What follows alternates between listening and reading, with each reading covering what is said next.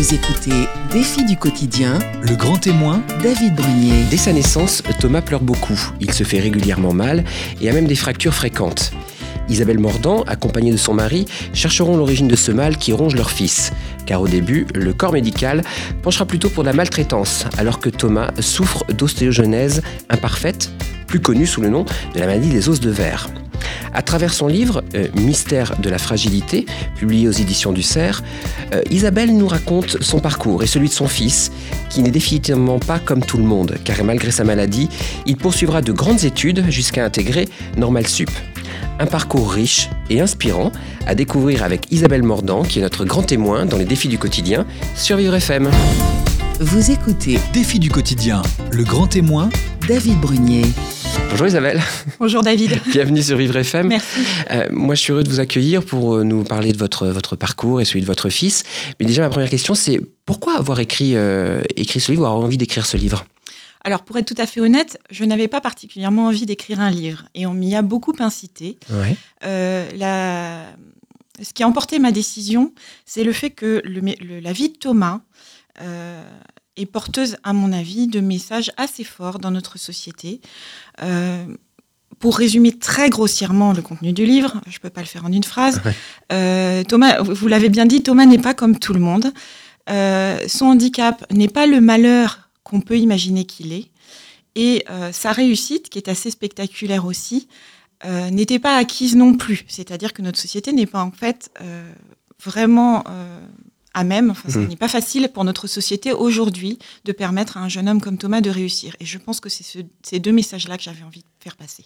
D'ailleurs, on, va découvrir un petit peu son, son parcours. Euh, mais il y a déjà aussi, dès le début, on le voit, une- un message euh, fort hein, qui a été donné, puisque vous avez une préface qui a été écrite par euh, Cédric Villani, euh, qui nous, qui justement parle de ce, de ce- cette volonté, ce- ce- cette compétence, je vais pas dire compétence, mais cette volonté que, Thomas a eue pour euh, atteindre des études brillantes, tout en étant, euh, euh, oui, avec des passages à l'hôpital qui vont être fréquents.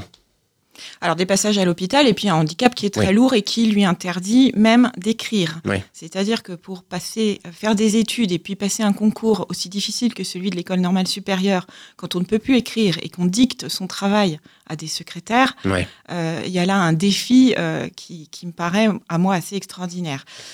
Euh, alors, je suis effectivement très reconnaissante à Cédric Villani d'avoir préfacé mon livre. Euh, C'était pour moi très intéressant d'avoir euh, la vision euh, d'un mathématicien sur le parcours de Thomas, d'un mathématicien valide dont je ne savais pas s'il avait des connaissances particulières sur la question du handicap. Il avait rencontré une fois Thomas, mais ça, ça Oui. fait pas un spécialiste de- du handicap. Et euh, par ailleurs, il est aujourd'hui homme politique, et c'est vrai que sa vision du fonctionnement de nos institutions m'intéressait aussi. voilà. Et c'est vrai que c'est assez intéressant de voir son, son point de vue euh, dès le début. Alors on va repartir sur, euh, sur la naissance, parce que c'est là que tout commence. Euh, évidemment, la joie de la naissance, d'avoir votre, votre premier enfant. Oui, c'est mon. Euh, là, bah, tout se passe bien dans l'absolu au début, sauf que il va, vous ressentez qu'il pleure beaucoup quand même.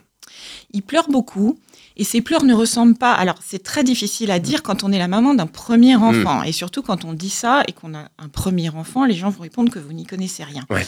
Euh, mais ces pleurs n'étaient pas ceux d'un nourrisson. Je m'en suis rendu compte de manière flagrante quand j'ai eu mon deuxième enfant, qui Ouais. pleurait aussi, mais pas du tout de la même manière. Ouais. Et moi, je suis absolument persuadée que les pleurs de Thomas étaient des pleurs de souffrance. Ouais. Et non pas euh, les, les cris habituels d'un bébé qui est énervé, qui est fatigué, qui a besoin de manger, d'être changé. Ou Ouais. autre. Voilà.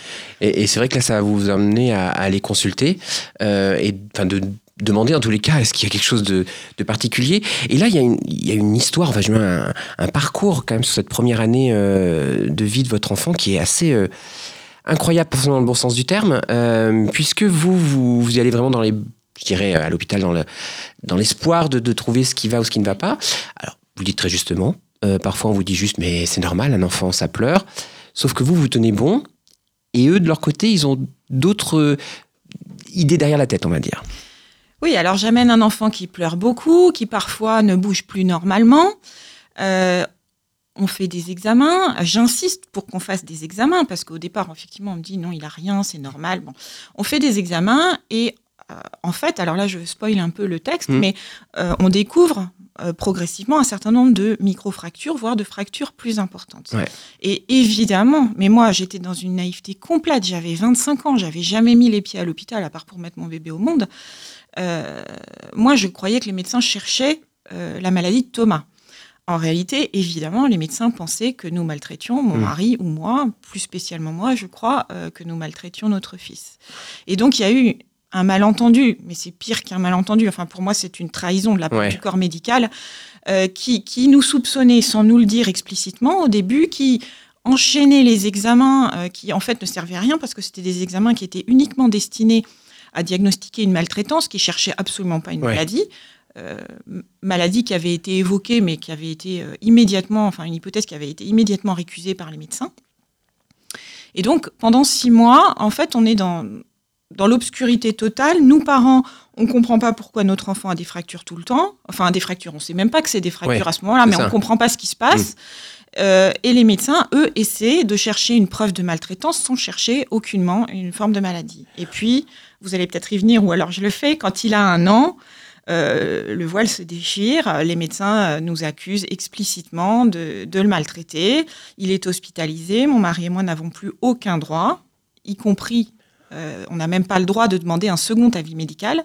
Ah. Et là, pour moi, euh, c'était d'une violence extrême parce que j'avais fait confiance à ces médecins et naïvement, je croyais qu'un médecin, quand il ne sait pas ce qu'a un enfant, quand il ne trouve pas, euh, il se remet en question, il, cherche, il, explore plusieurs pistes, ce qui n'a pas été du tout le cas, voire euh, très naïvement, je pensais qu'il demanderait à un confrère plus spécialisé. Et là, je pense qu'en plus du reste, il y a une rivalité Paris-Province. On était en province à l'époque. Il y a une rivalité Paris-Province qui a joué et que euh, le chef du service dans lequel mon fils était soigné refusait catégoriquement de, entre guillemets, passer le dossier. Mm. Donc on était coincés. Alors ça vous a fait quand même un électrochoc. Enfin, moi, j'aimerais quand même revenir sur, ce, sur ce, ce- cet épisode parce que comment, avec votre mari, euh, on arrive à passer euh, à accuser le coup déjà? Parce que euh, quand on accuse son enfant, on accuse de maltraiter son enfant, ce qui était absolument pas le cas, que vous voyez qu'en fait finalement un an est passé quasiment sans qu'il y ait vraiment de, de recherche pour soigner parce que vous sentez bien qu'il y a quelque chose qui ne va pas non plus. Comment s'en relève de ça? Qu'est-ce qui, c'est quoi le moteur à ce moment-là? On survit. Ouais. On survit. euh, le coup, il est d'une violence extrême. Il nous a énorme. Enfin, moi, il m'a énormément secoué. Il a énormément secoué mon mari. Il a énormément aussi secoué notre couple. Il Oui. faut bien le dire. Bien sûr.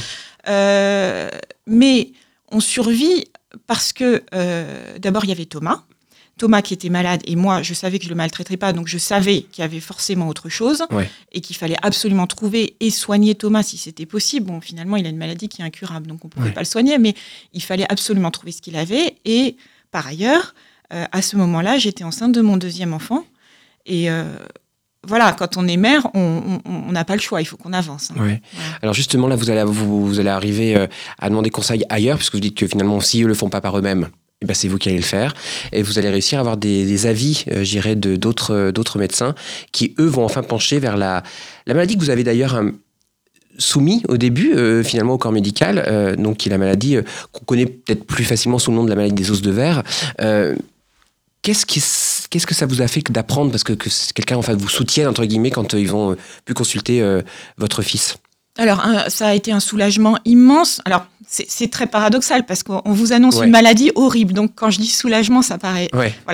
Euh, on m'a, à ce moment-là, je n'étais plus accusée. On m'a rendu mon enfant. Je retrouvais mes droits sur lui. Mes droits, il ne s'agit pas d'avoir des droits. Il Ouais. s'agit de- d'avoir enfin, le, le droit simplement de m'en occuper, d'en prendre soin. Hein, et plutôt que de le confier à, à une pouponnière ou à je ne sais pas qui.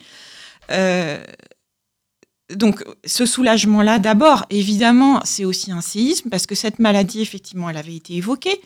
Euh, on me l'avait même décrite dans des termes absolument effroyables, Mm. euh, en me disant que c'était, mais en me disant que c'était pas ça. Ouais. Euh, et donc, c'était évidemment un très gros choc aussi d'apprendre cette maladie, même si moi, je savais qu'il y avait quelque chose de toute Ouais. façon. Et puis, euh, c'est une maladie génétique. Et mon, le bébé que j'a- que j'attendais, j'étais en tout, au tout début de ma deuxième grossesse, euh, ce bébé pouvait être atteint aussi. Ouais. Et là, je vous avoue que j'en ai beaucoup voulu aux médecins euh, de province qui m'avaient accusé parce que le retard de diagnostic n'avait pas de conséquences en soi pour Thomas, parce que de toute façon, la maladie ne se soignant pas, Oui. qu'on la découvre six mois plus tôt n'aurait rien changé. Évidemment, ça en aurait eu pour. euh, si on nous avait Bien sûr. épargné ces accusations, ça nous aurait quand même un Oui, peu ménagé euh, au, au pr- préalablement à, Ouais. à la suite de l'histoire, qui est lourde aussi. Ouais. Euh, parce qu'accompagner un enfant malade, en soi, c'est déjà très difficile. Ouais. C'est pas la peine d'arriver épuisé au début. Et, et par ailleurs, effectivement, il y avait ce risque pour mes futurs, mes autres et futurs enfants. Et je trouve que les médecins auraient dû m'informer de la possibilité d'un risque, même sans en être sûr, de me dire ça peut être une maladie génétique, il peut y avoir un risque. Là, j'ai l'impression, enfin, je suis extrêmement heureuse d'avoir eu mon deuxième fils, qui d'ailleurs va bien, euh, et j'aurais été heureuse de l'avoir de toute manière. Oui. Les médecins n'avaient pas à en décider à ma place. Ouais. Et je trouve qu'ils avaient le devoir de m'informer.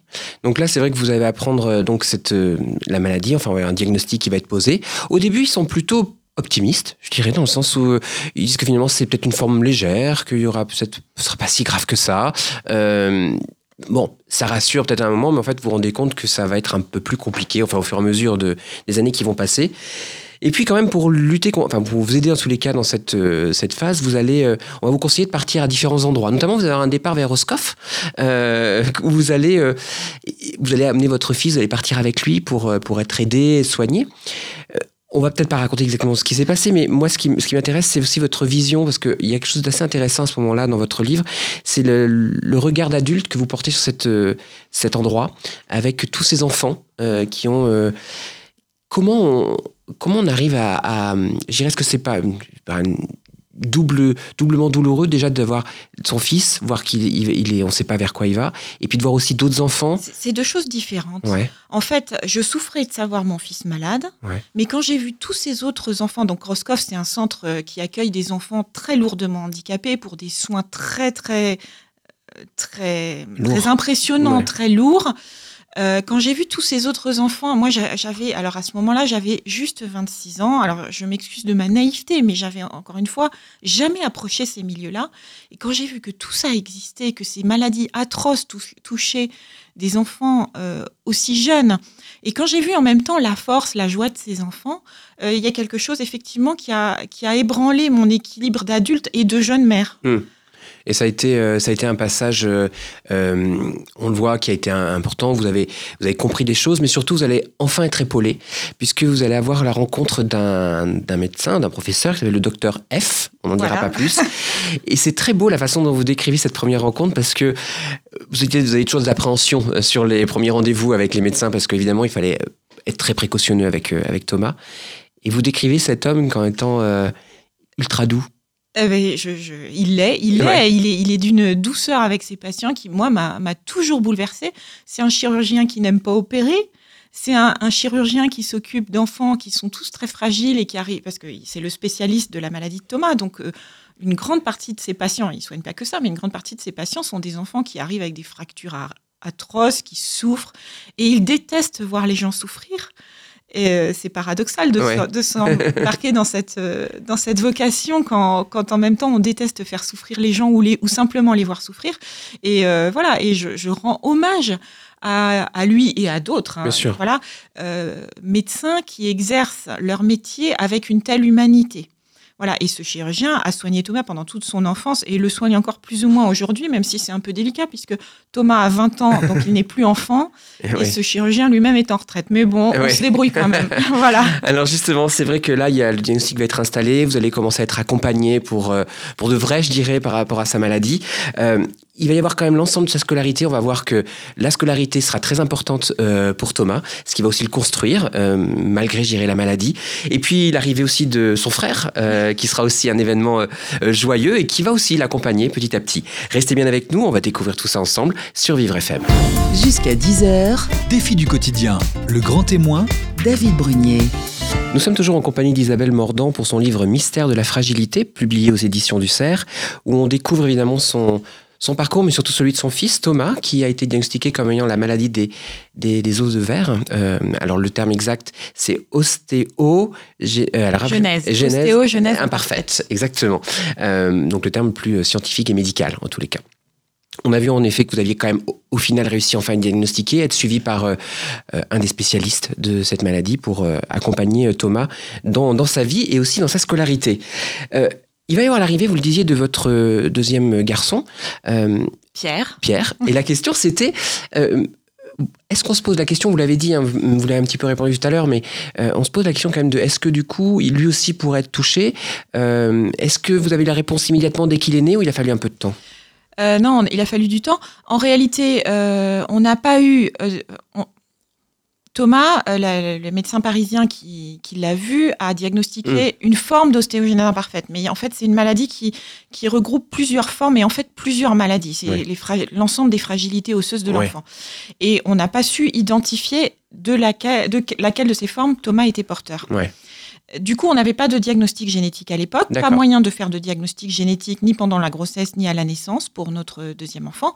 Et donc, il fallait en fait voir euh, quand il grandirait si, si ça évoluait comme Thomas, c'est-à-dire s'il se cassait, etc. Donc, je l'ai surveillé à la loupe euh, Oui, pour, euh, quand, je le voyais bouger, quand il a commencé à marcher à quatre pattes. Et puis, quand j'ai vu, en fait, euh, il va bien et, et du coup, il a, il a évolué comme tous les enfants. Et quand j'ai vu qu'il bougeait sans se casser, euh, j'ai été rassurée. Mais il a fallu quand même plusieurs mois. Ouais, j'imagine, euh, Voilà. euh, en tant que maman, mais en tant que papa, ça doit être aussi, euh, en effet, on doit être très vigilant. Et, Oui, oui, alors on le, on le confiait pas. Quand on le confiait aux grands-parents, on disait vous faites très attention. Enfin voilà. Ouais. Et puis finalement, euh, Et finalement, il va très bien. Et, Et, a- voilà. et on le voit dans le livre, c'est un, un moment de. Parce que quand même, il y a, il y a tout cette, ce parcours médical, un peu de- d'errance, même je dirais, au début. Il y a cette poche de bonheur qui arrive avec, euh, avec Pierre, donc euh, ce, ce deuxième euh, petit garçon. Est-ce que concrètement, on se. On, on se dit qu'il faut faire attention quand même aussi à Pierre parce que on donne beaucoup d'attention peut-être à, à celui qui est, qui Alors, est malade? Évidemment, même, même si on sait, je vous remercie de parler de lui parce que je, je me reproche de ne pas en en avoir pas suffisamment parlé dans mon livre. Euh, mais le livre, parlait de le livre parle essentiellement de Thomas, c'est c'est le sujet du livre. Euh, mais même quand j'ai su qu'il n'était pas malade, euh, je savais qu'il allait avoir une enfance différente parce que grandir auprès d'un frère comme Thomas, avec euh, tous les soins qu'il requiert, avec la présence, Thomas a été énormément hospitalisé. Je partais avec lui à l'hôpital, parfois en urgence, parfois sans prévenir. Pierre, il fallait le confier à droite, à gauche, à la personne qui pouvait. Mm. Et bien sûr, il a fait, j'espère avoir été à la hauteur. Il, il a l'air d'aller très bien aujourd'hui, donc je pense que oui, et nous avons d'excellentes relations. Mais il- fallait faire attention à lui, même si l'attention prenait pas la même forme que pour son frère. Voilà. Et j'ai- je, je- je crois, j'espère avoir été vigilante euh, tout au long de son enfance à ce qu'il ait aussi sa part de temps et, et la qualité d'une Ouais. relation avec sa maman. Alors, il va y avoir une première surprise dans le parcours de médical, on va dire, mais il n'y a pas que ça euh, dans le, le parcours de Thomas. Cette première surprise, elle vient un jour où il va commencer à épeler. Euh, C'était à trois ans et demi. C'est, euh, Euh, non, il n'a pas tout à fait trois ans. Un il a peu pas fait de trois trois ans, c'est ça. Ça fait trois ans et demi qu'il a- qu'il sait lire en fait. Ouais. Peu avant trois ans, il va épeler le mot issu de secours. En fait, vous comprenez pas au début ce qu'il fait. Oui, oui, il pousse des cris, il crie I, S. Et alors, comme il se trouve qu'on est à l'hôpital à ce moment-là, qui vient juste de subir une opération, il est plâtré, euh, j'ai envie de dire, de la tête aux pieds, parce que les opérations de fémur, on on est obligé de plâtrer de manière très importante les enfants. Et donc, je le porte dans mes bras, dans, dans cette position bizarre avec son plâtre, et il se met à pousser des cris I, S, S. Et moi, j'ai cru qu'il avait mal. ouais. Et en fait, il riait et il me montrait avec ses bras, qui étaient la seule partie de son corps qui pouvait bouger, il me montrait quelque chose et je me suis retournée. Et effectivement, j'ai vu le panneau issu de secours et j'ai découvert, mais alors vraiment, je, je m'y attendais pas du tout, qu'en fait, il savait. Alors à cette époque pas, à cette époque-là, il savait pas lire, mais il connaissait les lettres de l'alphabet et il avait pas tout à fait trois ans. Ouais. Et, c'est, euh, et ça va être confirmé très rapidement parce que six mois plus tard, en fait, vous vous rendez compte qu'il sait lire. Absolument. Oui, oui, oui. Bah, je, je le vois lire là, déchiffrer. euh, il pourrait déchiffrer Vivre FM, voilà. Ouais. Enfin, Je le vois déchiffrer les panneaux des rues, les, et même faire des commentaires d'orthographe. Enfin voilà, euh, je me souviens de l'avoir vu déchiffrer rue de Vaugirard et de me dire Vaugirard, c'est comme canard. Ouais. Il y a un D à la fin et ça se prononce pas. Voilà. Ah oui. Voilà. Oui, donc du coup, c'est, c'est- là, c'est quand même une surprise pour vous. Enfin, de ce, j'imagine qu'on se dit, Oui, bon, parce bah, que je ne lui ai qu'est-ce pas du tout appris. Oui. En fait, je l'ai pas du tout. Alors, il bougeait pas. Ouais. Euh, et certaines personnes euh, peuvent croire que je l'aurais un peu surstimulé sur le plan intellectuel pour compenser son Oui. manque d'activité. C'est pas du tout le cas. Euh, il bougeait pas. Par contre, je mettais à sa disposition. Il aimait beaucoup. euh, J'ai des photos de lui devant un ordinateur à deux ans et demi. Il aimait beaucoup, comme peut-être beaucoup tous les enfants, les, les- les jeux vidéo. C'était début des années 2000. Oui. hein, C'était pas tout à fait euh, ce qu'on a aujourd'hui. Mais il aimait beaucoup euh, s'occuper devant l'ordinateur et donc il avait, il avait des petits jeux adaptés à son âge. Je pense que c'est grâce à ces jeux qu'il a appris à lire. Et puis euh, moi, je lui lisais des histoires beaucoup, beaucoup, beaucoup. Ouais. Et, et donc il avait les livres à sa disposition et je pense qu'il a très, très vite euh, compris comment ça marchait. Voilà. Et du coup, toute sa scolarité va être marquée par ce, cette précocité, on Mm. va dire, Oui, on va le dire mot, comme ouais. ça, hein, puisqu'il va rentrer à l'école. Et on va pas tout dévoiler, mais on va voir très clairement que d'année en année, on va se dire, bah non, en fait, euh, il n'a pas besoin d'attendre pour passer la classe au-dessus, il va sauter des classes, et il va faire ça très régulièrement pendant sa scolarité. Alors, comment on, réagit en tant que parent quand euh, on, on voit clairement que votre, votre fils, au niveau physique, évidemment, a d'énormes difficultés, qu'il va, il est opéré régulièrement, il va à l'hôpital fréquemment, et en même temps, cette, euh, cette envie, cette appétence, je dirais qu'il a pour euh, les études et pour euh, l'ensemble des matières, parce qu'on pourrait penser que c'est euh, que la logique, des mathématiques. Non, il adorait l'histoire, je sais qu'il Oui, a- oui, il était. Ah non, mais puis c'est tout. Enfin, Oui, c'est il- ça. Il Donc, est incroyable. Comment, comment on arrive à, à- à gérer tout ça en se disant, bon, qu'est-ce qui se passe? Comment je gère ça? Moi, je l'ai vu de manière extrêmement positive. Ouais. Je me suis dit, ce petit garçon qui, effectivement, alors, la maladie des os de verre, c'est une fragilité osseuse très importante. Dans le cas de Thomas, elle est tellement importante que très vite, elle l'a privé de tout mouvement. Euh, à 7 ans, il pouvait plus tenir assis. Euh, Aujourd'hui, il vit allongé. Hein. Euh, ça le privait évidemment de toutes les activités extérieures d'un enfant de son âge à l'époque, euh, extérieures ou pas d'ailleurs, mais de Oui. toutes les activités physiques. Et quand j'ai vu qu'il s'intéressait à, à la lecture et à toutes sortes, enfin, d'abord la lecture, mais qui en fait lui a ouvert un univers de, de, de connaissances et de, de, de, de découverte du monde par les livres. Euh, quand j'ai vu qu'il s'intéressait à tout, moi j'étais extrêmement contente parce que je me suis dit, mais finalement, euh, si, si tout ce monde-là, si tout ce monde-là s'ouvre à lui, euh, il va pas souffrir. Enfin, en tout cas, ça Ouais. va lui permettre de faire face à, aux difficultés de la maladie. Voilà. Alors, ça n'a pas toujours été perçu comme ça. hein. Il y a certains enseignants qui disaient que euh, je me faisais des idées, qu'il n'était pas si intelligent que ça, que c'était une manière pour moi de, Compenser de- de- voilà, de, me consoler de son handicap, etc. Et, et ça n'a pas toujours, au moins au début, ça n'a pas toujours été perçu pour ce que c'est, c'est-à-dire, comme vous l'avez dit, une forme de précocité, euh, mais qui chez Thomas est extrêmement bien gérée. hein. Oui. Il n'y a pas les, les problèmes qu'il peut y avoir chez d'autres enfants. Euh, voilà, mais pour moi, non, pour moi, c'était évidemment une grande joie. Mais effectivement, il fallait, j'aime pas le mot, mais il fallait gérer Oui. avec les équipes enseignantes cette double différence. D'une part, un handicap physique très important qui faisait très peur. Euh, C'était encore une fois le début des années 2000. Je- je- J'espère que les choses ont évolué aujourd'hui, que l'accueil à l'école des enfants handicapés se fait mieux. J'en suis pas tout à fait certaine. Euh, et puis cette précocité qui est pas non plus toujours bien vue. Alors ça, on a eu beaucoup de chance dans les équipes qui ont suivi Thomas, euh, qui la, qui la détectent, qui la reconnaissent et qui le, enfin les, les sauts Oui. de classe qui ont été faits nous ont toujours été proposés. Je suis jamais allée démarcher, réclamer un saut de classe. Voilà. Et il a effectivement sauté le CM2, la cinquième et la seconde. Tous, donc, ils sont des années. euh, pourtant, on dit souvent que c'est des années charnières, notamment la seconde. Oui, enfin, on Et dit puis- que toutes les années sont charnières, voilà. Finalement, c'est très bien. Alors, il est parti sur un bac euh, scientifique et euh, il aura. Alors, je vais essayer de me souvenir du chiffre 18,92 de moyenne. 97. Alors, parce que 97. s'il écoute, il est très très précis et rigoureux, donc il va, il va pas- protester si on n'a pas Voilà. dit le chiffre exact. Pardon, excuse-moi 18,97. Thomas, 18,97 pour être précis, euh, de moyenne à son baccalauréat scientifique. à euh, 14 ans et demi. à 14 ans et demi, euh, donc euh, j'imagine option mathématiques. Oui, oui, euh, oui, a ça, dû prendre. ça, va sans dire. Et une vraie, une vraie joie, une vraie, une vraie objectif atteint aussi, parce que c'était, j'imagine pour lui, c'était aussi important de, de, de montrer aussi que, bah oui, certes, il peut pas se mouvoir comme n'importe qui, mais il a réussi à faire euh, ses études, puis surtout ça le, le stimule, j'imagine. Alors lui, c'était un objectif atteint et puis surtout la porte ouverte pour la suite parce Oui. que lui, il n'avait pas du tout l'intention de s'arrêter au bac. Oui.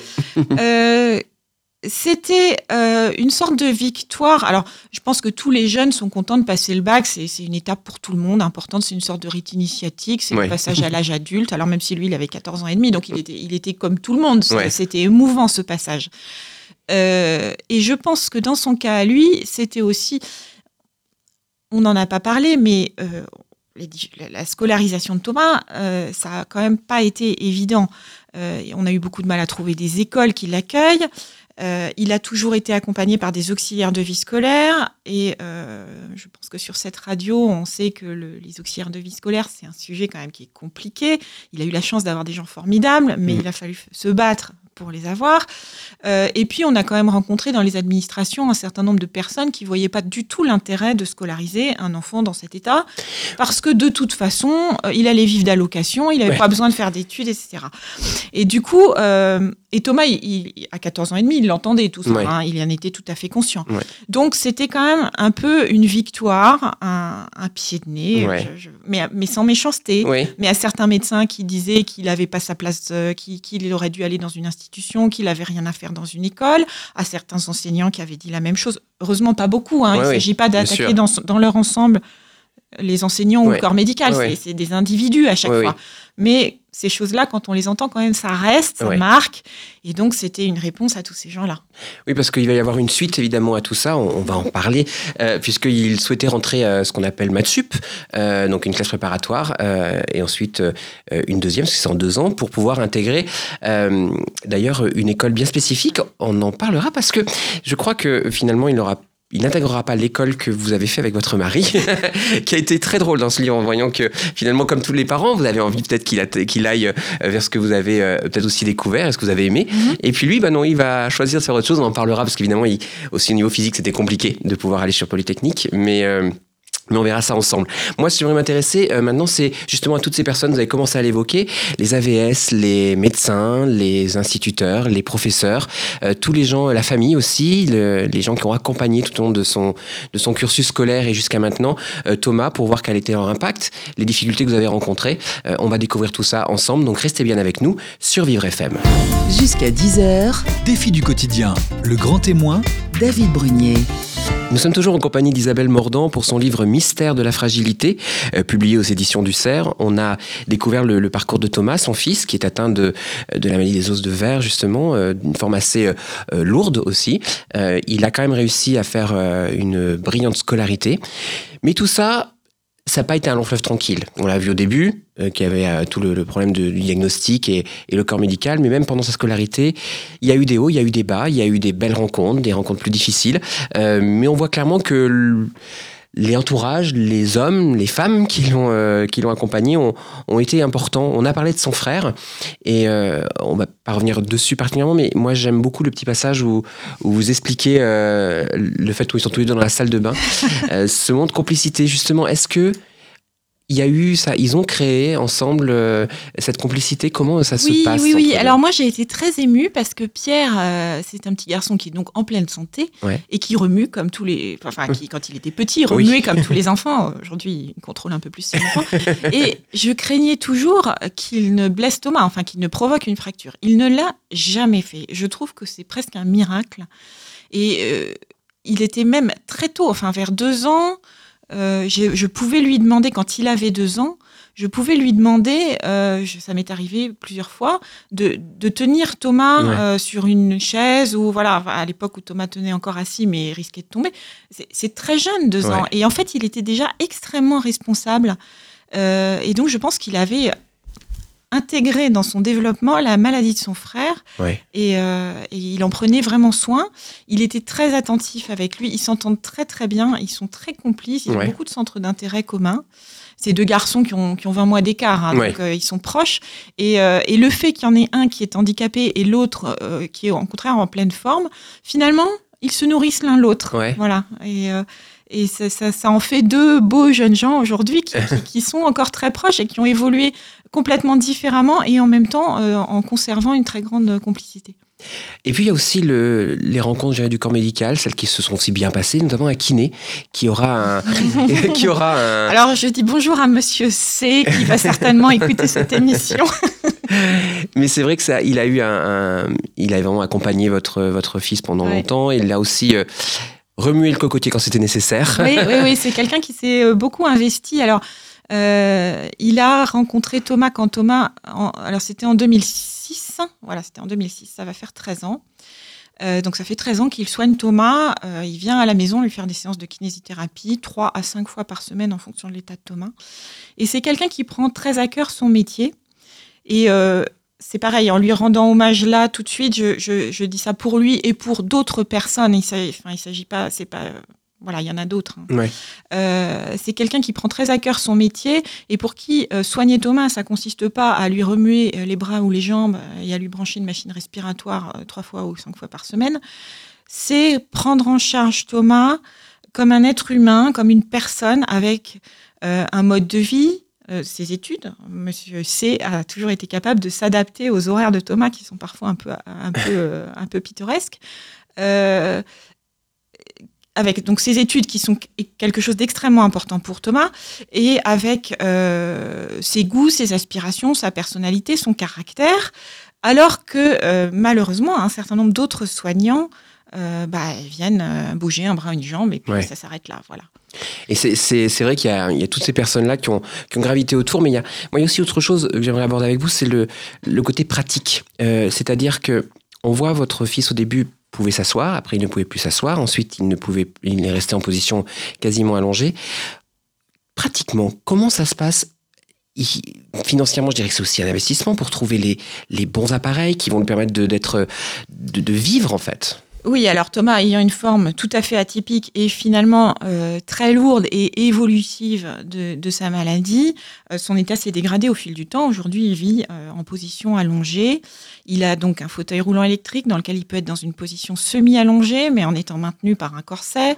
Euh, nous avons effectivement à la, à la maison toutes sortes de matériel, dans la salle de bain, lève-personne adapté.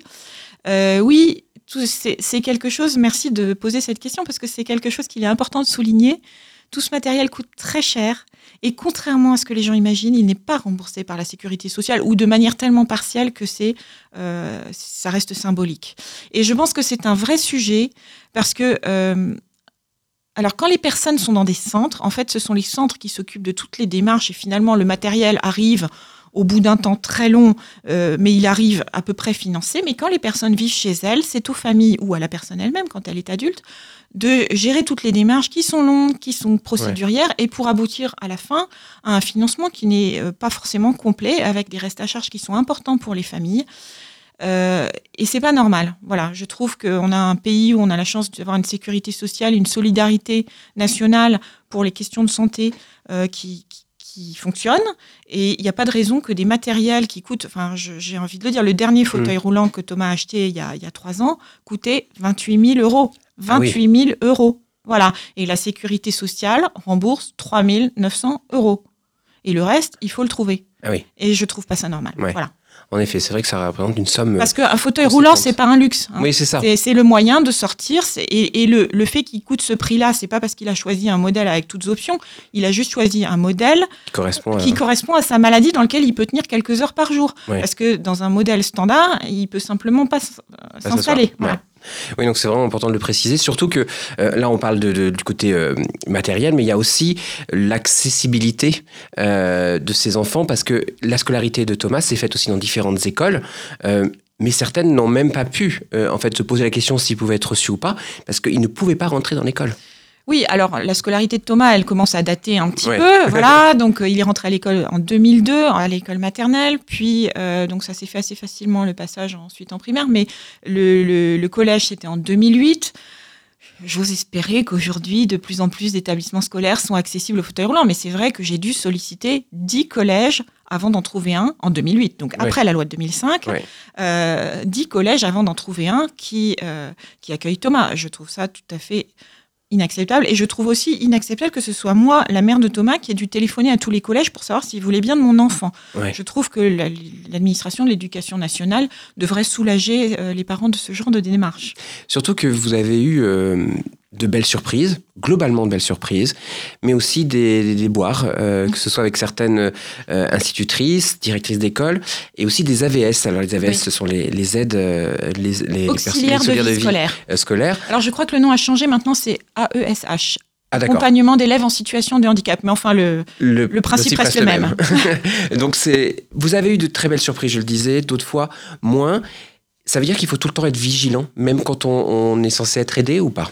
Oui, parce que euh, l'attribution, alors notamment sur ces, ces auxiliaires de vie, moi je vais garder AVS parce que c'est le terme que j'ai employé pendant toute la scolarité de Thomas, euh, l'attribution euh, de, de ces auxiliaires de vie scolaire est euh, purement administrative, c'est-à-dire qu'on attribue à un enfant des heures Oui. et non pas une personne. Et puis, au moment de la rentrée, l'administration recrute un certain nombre de personnes et les affecte au petit bonheur la chance auprès des enfants.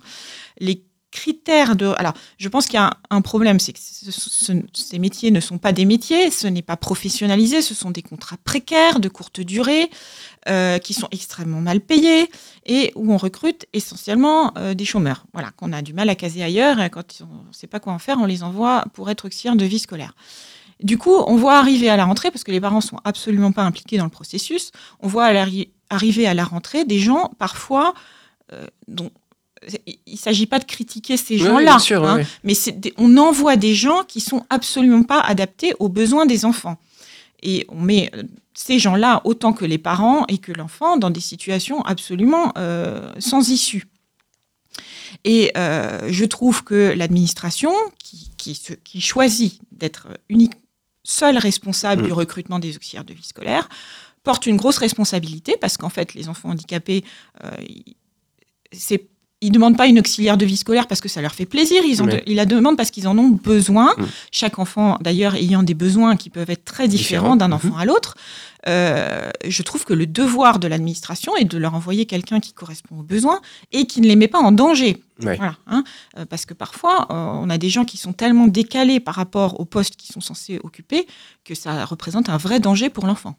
D'ailleurs, vous, vous, le, dites très, très facilement et très justement dans votre, dans votre livre. Vous dites que c'est souvent des, parfois des erreurs de casting. Encore une fois, c'est pas la personne. Non, mais c'est pas forcément la personne qu'on juge. et je tiens, si vous permettez, j'ajoute aussi que ces erreurs de casting qui ont eu lieu plusieurs fois dans le cadre de la scolarité de Thomas ont heureusement été réparées plus ou moins facilement euh, mais en général assez vite, et que je, tiens quand même à dire que les auxiliaires de vie scolaire qui ont accompagné Thomas, euh, effectivement, ont été euh, remarquables. Hein, et on a, on a eu beaucoup de chance d'avoir des gens aussi formidables, aussi engagés, aussi investis, aussi attentifs auprès de notre fils. Voilà, je voudrais pas, surtout pas que, que, que, les gens qui ont effectivement occupé le poste croient que c'est eux que je critique. C'est pas du non, tout non, ça. mais on le voit très bien dans votre livre. C'est pour ça que je, je le dis, euh, je le dis très, très sincèrement, c'est que vous parlez d'erreurs de casting parce que c'est juste en effet, euh, les handicaps peuvent être très différents en fonction des enfants. Il peut y avoir des gens qui doivent être un petit peu formés quand même, notamment pour votre fils, puisqu'il y avait quand même un, danger physique aussi vis-à-vis -vis de ça. Donc c'est vrai que c'était euh, c'était important. On va parler aussi d'une belle rencontre qu'il a eue euh, à l'Élysée. D'accord, je ne savais pas laquelle vous allez choisir. si, parce que euh, du coup, je, trouve que c'est assez. enfin, on sent que ça a quand même marqué votre fils, ou du moins que ça lui a fait. Pas forcément marqué dans le sens où il, s'était mis une pression, mais qui, justement, il a cette facilité de vivre les choses finalement comme si euh, il avait rencontré euh, sa grand-mère ou Oui, oui, j'ai été éberluée cette fois-là parce que donc Thomas avait été invité au Noël de l'Élysée au même titre qu'un certain nombre d'enfants malades. C'était en 2008. Donc à l'époque, le président c'était Nicolas Sarkozy. Euh, et Thomas était tout fou d'être invité. Il avait 10 ans, il était tout fou d'être invité au Noël de l'Élysée, mais surtout, lui, ce qu'il voulait, c'était rencontrer Nicolas Sarkozy. Or, euh, il y avait 800 enfants invités, je me disais qu'il y avait à peu près aucune chance euh, que, que, que, ça se fasse, que cette rencontre se fasse.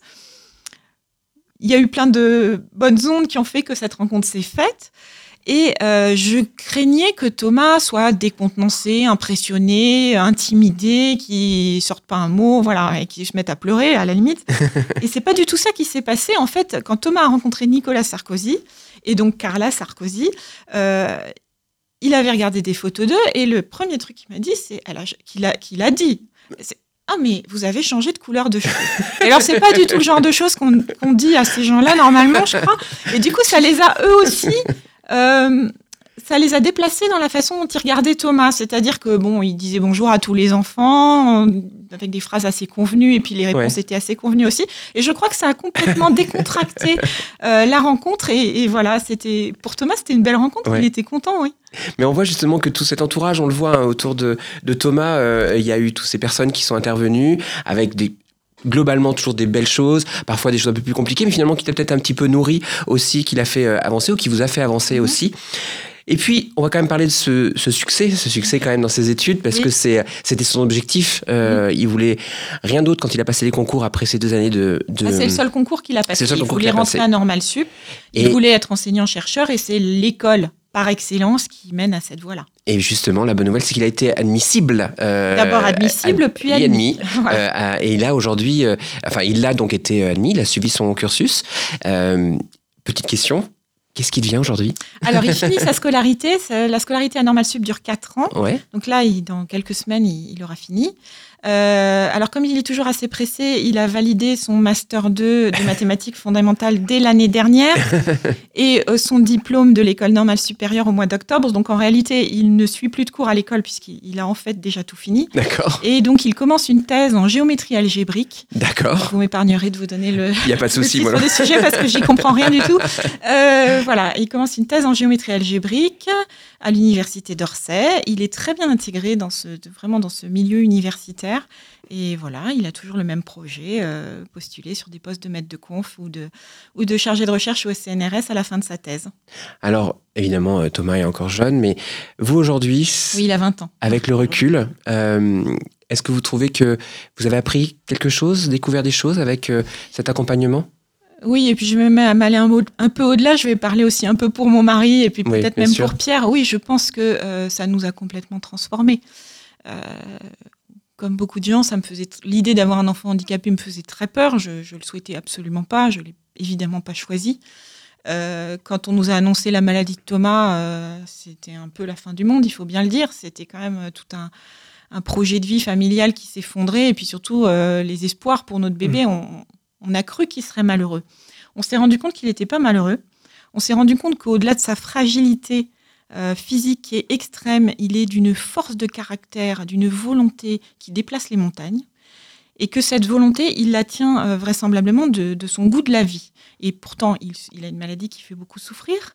Il a plein de raisons d'être malheureux, plein de raisons de ne pas aimer la vie. Et en fait, il aime la vie. Et ça, pour les gens qui l'accompagnent, euh, qui, euh, je le reconnais bien humblement, euh, se plaignent de la moindre contrariété, se laissent démonter par le moindre obstacle.